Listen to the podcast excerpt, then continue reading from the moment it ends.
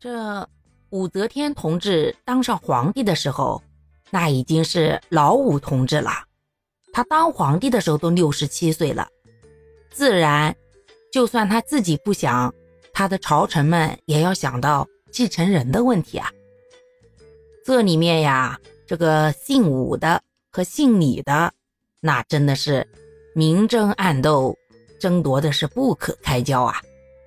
他娘家侄儿那边呢，就说：“姑姑啊，你可是我亲姑姑啊。”这自古天子的继承人啊，那都是跟天子一个姓儿的，哪有选旁姓的人当继承人的？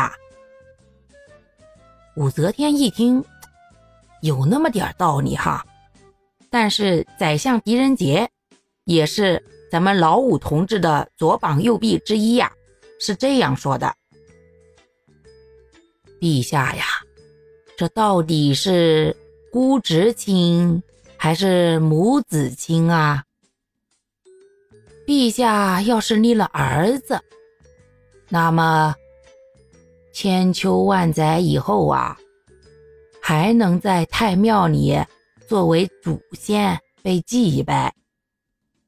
可是你要是立了侄子，可从古至今没听说过哪个侄子当了天子。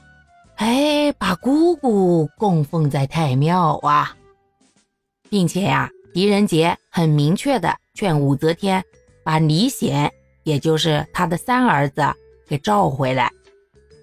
而狄仁杰这话，那可是说中了武则天的痛处啊！毕竟权力欲这么强的一位女性，当然希望千秋万代以后还有人记得他曾经的辉煌。他的丰功伟绩啊！